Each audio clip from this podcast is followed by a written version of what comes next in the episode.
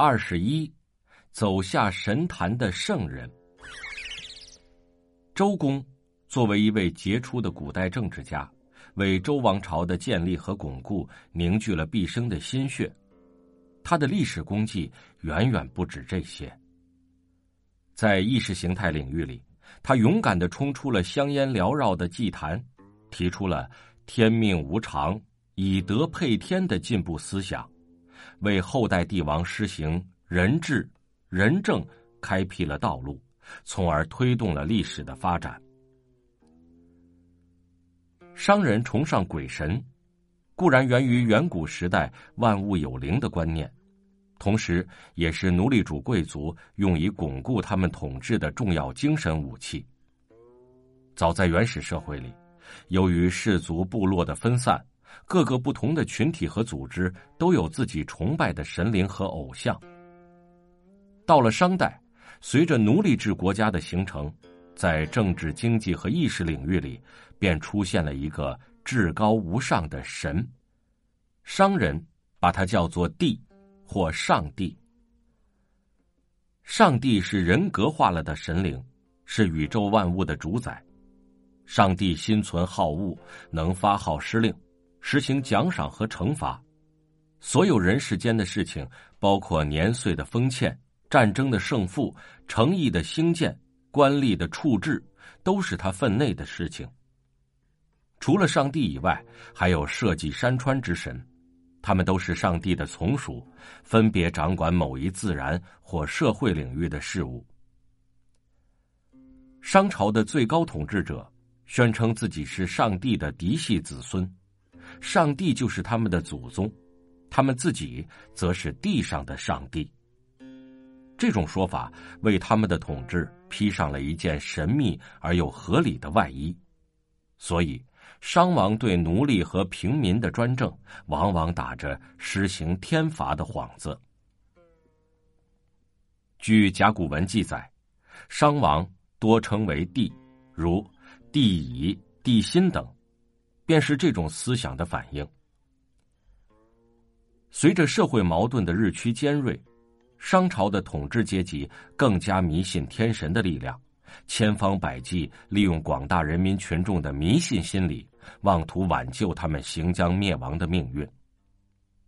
然而，上帝并没有保佑自己的子孙，商朝的统治在周联军和奴隶倒戈的打击下，很快便土崩瓦解。历史开了一个令人捧腹的玩笑：原来的上帝让位给了自己的臣属，而臣属自称是上天的儿子，这样还能再相信上天吗？所谓天命、天威，还靠得住吗？当然会让人产生怀疑的。因此，上天并不是永远保护商人的。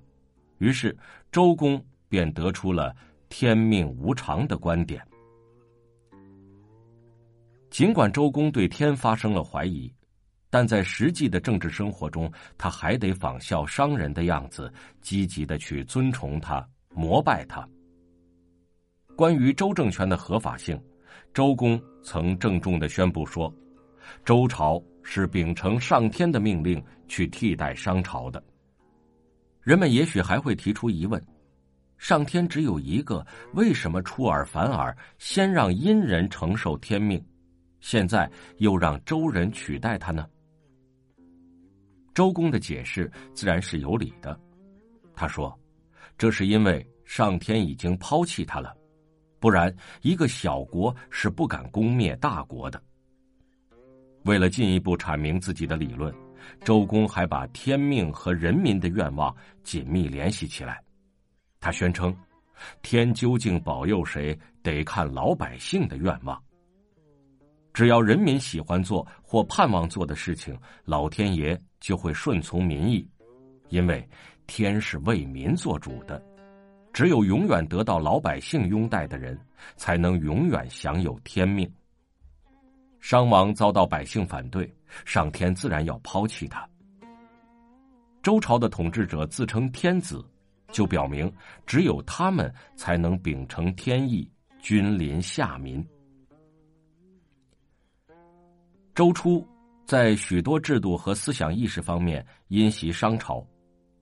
关于上帝的属性以及周人对上帝的态度，和商人大致相同，只是换了一个名称，把“帝”或“上帝”换成“天”罢了。其实“天”字在商代就有，不过那时还没有包含什么神秘的思想，有时它只是“太”字的同义语，所以“太乙”也称“天乙”。自从周人用“天”代替上帝之后，天才成了有意志、能施行赏罚的人格化了的神，而且是至高无上的。为什么只有周人才配受天命呢？据周公说，周人有德，所谓德，就是要敬天保民。这里的敬天保民，其实并不是一切从人民的利益出发，按照人民的愿望办事。相反，周公只是站在帝王的立场上，要统治者把目光瞄准长治久安的目标，注意一下人民的疾苦，施给一些小恩小惠，不要过分剥削压迫他们，使丧乱有可乘之机。只要天下不出大的乱子。天命便可常在，周天子就可以稳坐江山。所以，这种德政思想，其实就是要求统治者要提高治理国家和统治人民的水平。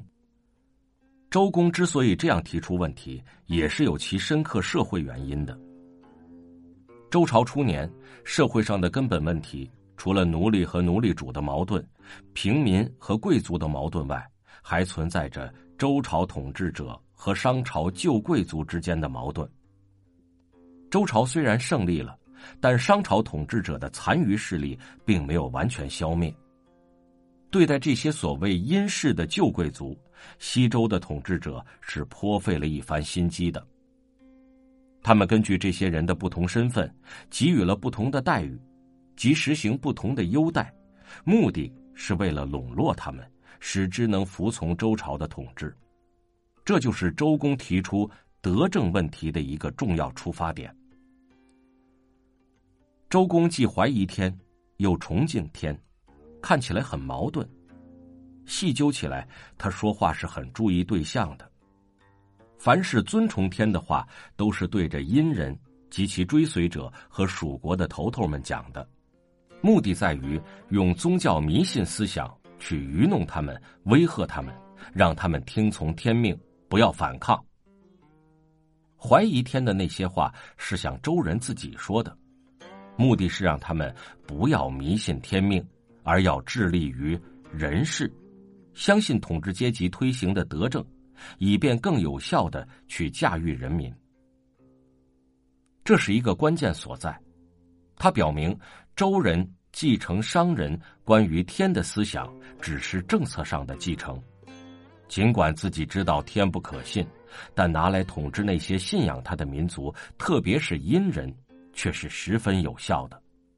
所以，到了周公手里，敬天就成了一种政治色彩非常鲜明的统治手段。经过周公改造过的敬天思想，把天同德紧密的联系在一起。在客观上利用天作为统治工具，主观上又强调德以优化周王的统治。一方面利用天实行愚民政策，一方面又把这个政策牢固的掌握在那些有德的人手里。周公的这些思想，在当时宗教迷信观念占据统治地位的情况下，无疑是有进步意义的。这种思想的核心，便是更多的依靠人治、德政，而不是依靠天或天命。除了政治统治和思想统治外，相传周公还订立了整套礼乐制度，即所谓“治礼作乐”，以界定统治者与被统治者以及统治者之间的尊卑主从关系。礼。本是阶级社会里的等级名分制度，礼不下庶人，说出了它的本质。在这些制度里，有不少是氏族社会遗留下来的传统习俗。贵族们将他们筛选后汇集起来，以规范人们的行为，区分贵贱尊卑，防止犯上作乱。礼的内容十分庞杂，相传周朝的礼有如下五类：吉礼讲祭祀鬼神，凶礼讲丧葬忧患，宾礼讲朝聘接待，军礼讲兴师讨伐，家礼讲饮宴婚冠。所谓乐，就是音乐。这在当时是只有少数奴隶主才能享有的特权。天子、诸侯、卿大夫由于等级不同，因而用乐也有严格的区别，不得逾越，否则就有非分之嫌。礼和乐相辅相成，都是维护等级制度的手段。周朝的统治者从来都是将礼乐和刑罚并用，绝不偏废。对广大的奴隶大众和平民，主要是用刑；对奴隶主贵族，主要用礼。前者用以镇压人民的反抗，后者用以巩固统治阶级内部的团结，维护统治阶级内部的秩序。周公治理作乐的传说，自然有其可信的成分，但把这份功劳全记在他的头上，就不符合实际情况了。事实上，所有的礼乐不可能全是周公制作的，但为了巩固统治秩序，周公有可能也必然会提倡礼乐。这些东西本来是已经存在的，周公不过是把这些现存的东西加以整理、补充、修订，自然也制作了一部分，并把它们系统化、固定化、法典化了。三千年前。周公作为一个杰出的政治家和思想家，为周王朝的事业建立了不朽的历史功勋。他殚精竭虑、呕心沥血。人们曾经这样认为：如果没有周公的辅佐以及他的一整套统治思想的指导，一个后起的民族即使从商王手中夺取了政权，也很难在较短的时期内巩固下来。周公去世后，成王以天子的礼仪隆重安葬他，以表彰他的功劳，并特准鲁国以祭祀天子的礼乐祭祀他。